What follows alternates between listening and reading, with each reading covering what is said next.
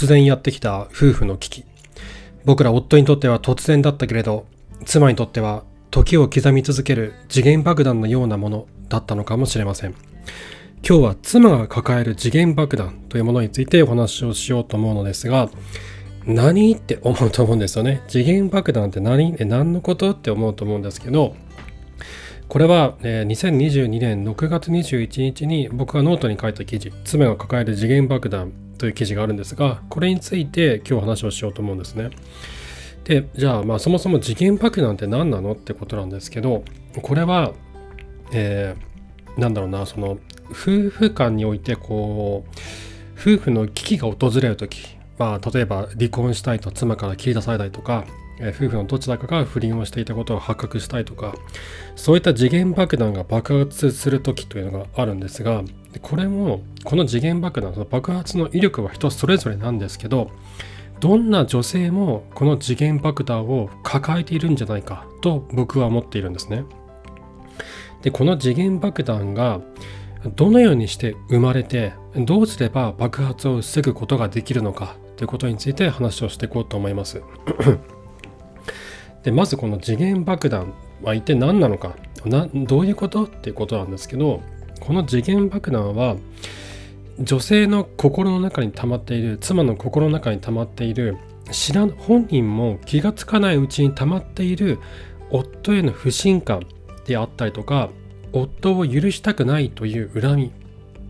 こういった不信感不満恨みこれらが結晶化したものが爆弾だと僕は考えています。そしてこの爆弾が爆発する時というのは夫婦だけではなくて子供も巻き込んで爆発するといったことがあるなと思うんですね。まさに離婚などはその典型的なケースですよね。子供がいなければ夫婦2人だけの問題ですけども子供もいる場合というのは子供を巻き込んだ大きな問題になってきます。で離婚だけではなくて家庭内別居であったりとかもしくは別居であったりする場合も子供を巻き込んで大きな爆発をすることになります。自分たちだけの問題じゃないんですよね。子供も巻き込んだ家族全体をこうなんだろうなバラバラにさせてしまうような爆弾この次元爆弾をどんな女性も持っているんじゃないかと僕は思うんですね。でじゃあなんでその、えーと、多くの女性がそれを持ってるのかっていうこととなんでそれが生まれるのかっていうことを話そうと思うんですがまずこの次元爆弾がまどうやって生まれるのか夫を許したくないといった恨みであったりとか知らない間に溜まっている夫への不信感、まあ、怖いですよね。こっちがこっちが知らない間にどんどん溜まっていくんでこういったものがなぜ生まれるのか爆弾のあの要素となるこういったものがなぜ生まれるのかってことなんですが僕はこれは呪縛が大きな原因の一つなんじゃないかなと思うんですね。で呪いですよね。呪いとか呪縛。どういうことなのかというと家事育児を自分でやらないといけないといった思い込み家庭のことを自分がやらないといけないといった女性の思い込みこれが自爆だなと思うんですね。もうちょっと詳しく言うとえっと自分の親のことをこう思い出してもらいたいんですけど自分の親であったりとかおじいちゃんおばあちゃんとかのことを思い出してもらいたいんですが家の中でのその家事とか育児っていうのを女性が担ってるケースが多かったんじゃないかなと思うんですね。僕自身もそうだったし僕も、えっと、母親が家の中のことをよくやっていたし、えっと、その上の世代でいうと僕の家はねその上の世代がちょっと特殊でじいちゃんばあちゃんが共働きの、まあ、フルタイムでバリバリ働いてたんで2人とも家のことやんなかったんですけどうちの母がもう全部やもうなんかその負担をこう処和されてたんですよね。家の中における負担を全部処和されてた。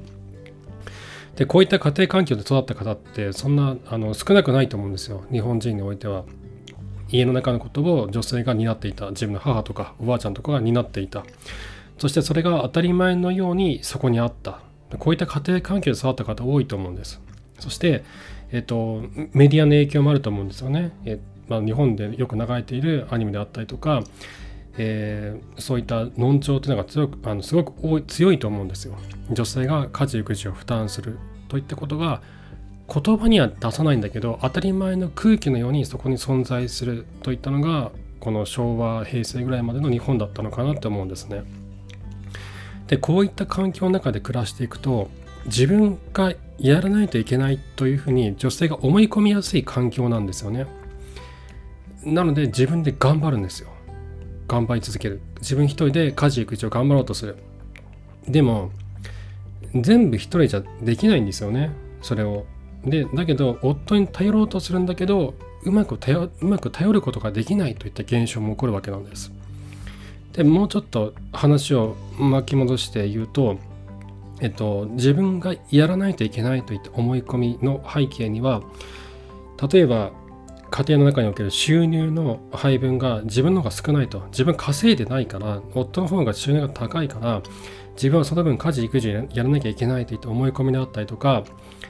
えー、自分は女性だからやらないといけない。家事育児子供の面倒を見たり家のことをやらないといけないといった思い込みがある。これはさっきの家庭環境とかメディアの影響とかが強いと思います。でちなみにこういったあの思い込みって国を問わずあるそうで何かの本で僕読んだんですけどノルウェーで暮らしているあのゲイの夫婦がいるんですよね。2人の男性が結婚してえっとね第二母出産で子供も授かったんですけどその2人の男性が家庭をこう営んでるわけですけど1人の男性は収入が低かったんですよね。もう1人の男性はこうバリバリ働いていてでそうなるとこの収入が低い方の男性がこうなんだろうなじゃあ自分がじゃあやんなきゃいけないのかなって家のことやんなきゃいけないのかなと思って頑張ってこう空回りしちゃったらしいんですよね。でその時にパートナーができる方がやればいいって言ったそうなんですよ。だこれって国を問わずだし性別を問わず起こる現象なんだろうなと思うんですよね。収入が少ない方が家事育児の主な担い手にならなければいけないといった思い込みをこう抱きやすいといった現象はでちょっと話またちょっとねあの戻しますと、まあ、そういうふうな思い込みにとらわれているので、まあ、頑張ろうとするわけですよ。家の中の頑張ろうとする。でも一人では全部できないと。やっぱ無理じゃないですか。家のことを全部一人やるのって。あの親戚が近くに住んでいた昭和時代のコミュニティだったらできたかもしれないけど核家族は9割近い東京とか9割超えてますからね。そんな中であの自分一人で全部はできないんですよ。なので夫に頼ろうとするんですね。手伝ってほしいなってやってほしいなって。だけどうまく頼れないという現象が起こる。なぜなのか。それは自分がやらないといけないと思い込んでいるからなんですね。そしてもう一つは助けを求めるのがうまくないっていったこともあると思うので人に助けを求めるのがあんまりこう上手じゃないといったケースもあるなと思うんですね。でこれは多分こう助け合いのコミュニティがこの国にこの今の時代のこの国にはすごい気学だからっていうのもあると思うんですよね。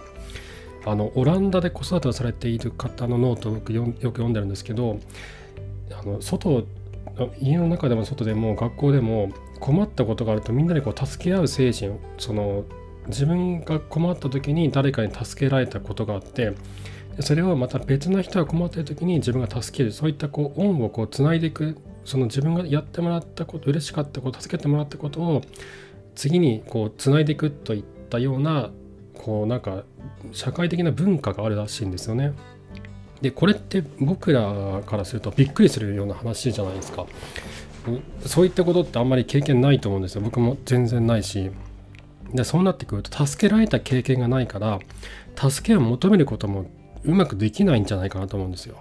こう自分がヘルプのサインを出すのは下手くそになっていくんじゃないかなって助けられた経験が少ないと。ですこういったように呪縛と社会的文化背景によって夫にうまく頼ることができない女性がたくさんいるんだと思うんです。でそれが進むとどうなるかっていうと夫としては頼られないので何かお願いされたとかしないのでやんなくていいのかって思うわけですよ。うまくいってるんだなって妻は家事育児を担当して自分は仕事に集中できると。僕らはうまくバランスを取った生活をしているなって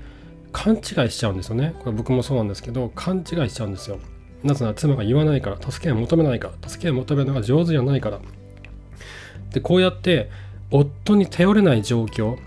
が妻を支えない夫を作り出していくんだと思うんですね。うちの夫って全然やってくんなくてさ当事者意識を全然持ってくんないんだよねってよく言うじゃないですか。あれって、まあ、やらない夫も悪いと思いますよ。やらない夫ももちろん悪いと思うし、やんなきゃいけないと思うんだけど、なんでそうなったのかっていう背景を考えると、もしかしたらそれは、夫に頼れない状況、夫に頼らないこと、夫に対して強くヘルプを出さないことによって、何もやらない夫が生まれたんじゃないのかなって僕はちょっと思うんですね。で、えっとまあ、その時の、まあ、女性側の心理がどう変わっていくのかというと、まあ、女性からしたら、えっと、うちの夫は全然やってくれないと。あの助けてくれないと、まあ、助けをこう求めるんだけど一回断られたら諦めたりとかするわけですよ。でそれってやっぱり自分がやらないといけないと思い込んで思い込んでるんで、あ、ダメだよね、そうだよね、仕事忙しいもんね、と言って、やっぱり自分で抱え込んじゃうんですね。で、そうなると、夫への恨みをどんどん募らせていくんですよ。で、あのー、なんだろうな、その夫に頼りたいけどうまく頼れない、その状況に対して、夫にどんどんイライラしてくると。なんでこの人やってくんないの？って。で、ワンオペスキルだけはどんどん上がっていって、で、次第に夫の助けが子供の成長とともに不要になってくるんですよ。いらなくなってくるんですよ。ある程度子供が大きくなってくると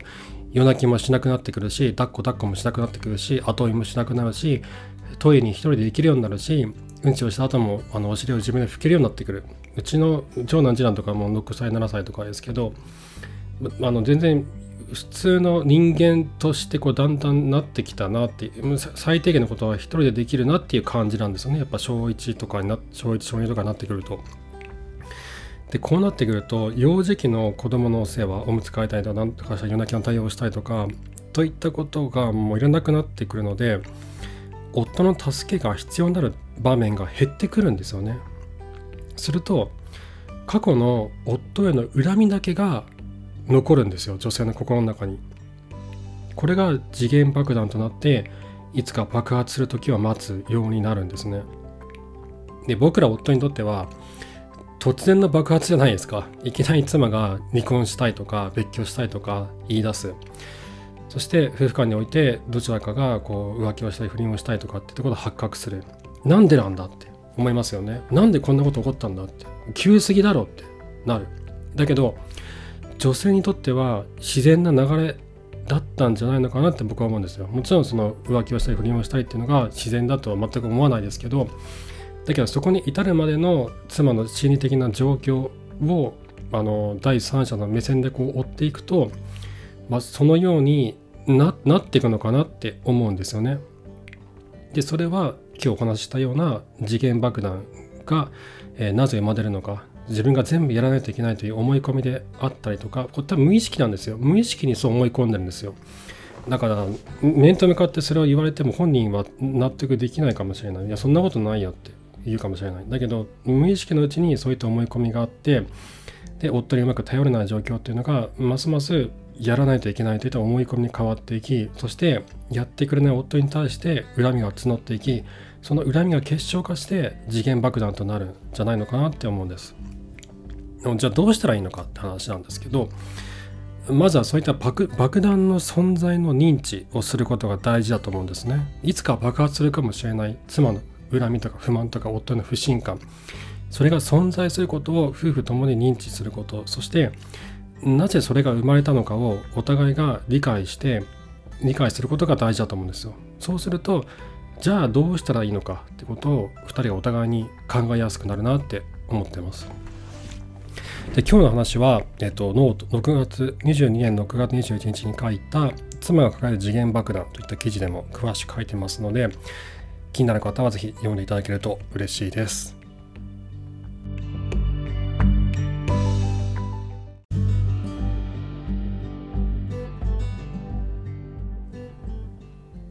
今日お話をした次元爆弾なんですけどこれって爆発するその予兆みたいなものがあるんですよね。でも多分それってこう人それぞれでその人それぞれその女性それぞれがもが持っている予兆なんですよ。みんなバラバラだと思うんです。でなので一概にこういうケースで当てはめられないんですけど自分の妻の様子が普段とちょっとおかしいなとかなんかちょっと寂しそうだなとかなんかちょっと辛そうだなとかって思った時っていうのが予兆なのかなって思うんですよ。でも僕ら男性っていやそうは言ってもやんなきゃダメじゃんってお前がやらないと子供たちはどうなるんだよって思ったりもするわけですよねだからそういったなんかちょっと違うなっていった第6巻というかそういった妻の雰囲気とか妻が変わってきた雰囲気とかっていうのを見なかったことにする傾向が強いと僕は思うんですね。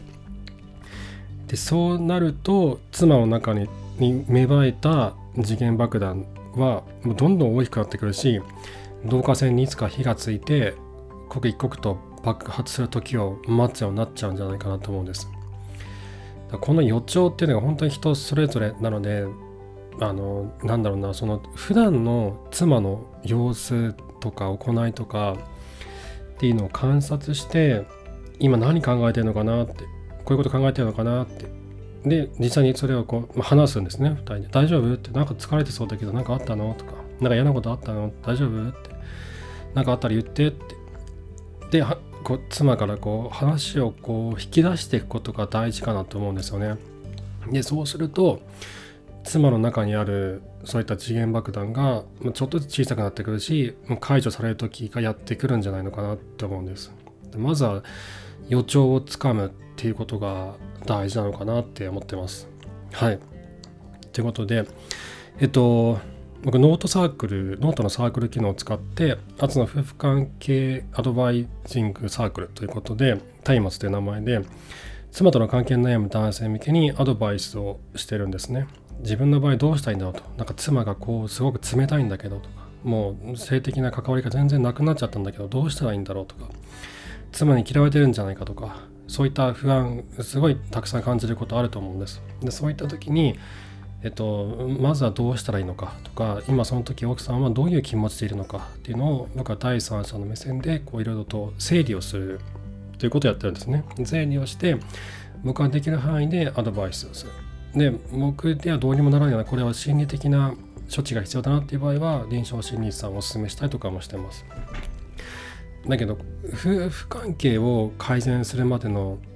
その距離ってすごい長いんですよね。真っ暗な暗闇の中をたった一人で歩いてるような気持ちになるんです。僕自身がまさにそうだったんで。これって解決するのかな？これどうにもなんないんじゃないかな？もう一生このままなんじゃないのかな？もう別れた方がいいのかなって思ったりもすると思うんですよ。でそういった暗闇の中をくぐり抜けた時に夫婦その夫婦はお互いに愛着関係を結ぶことができて恋愛恋愛関係を超えた愛着関係。僕はこれは永遠に続く穏やかな春のようなものだなって僕は感じてるんですけどそこにやっと行き着くことができると思うんですね。そこに行き着くまでの伴走者みたいなものを僕はやっていて真っ暗な暗闇の中で松明を灯して2人で一緒にその暗闇をこう抜ける手伝いをしていきたいなって思っています。僕自身も同じような経験をしてきたので。はい。ということで、えっ、ー、と、気になる方は、えー、概要欄にリンクを貼っておきますので、ぜひチェックしてみてください。はい。では今回も最後までありがとうございました。また次回お会いしましょう。さようなら。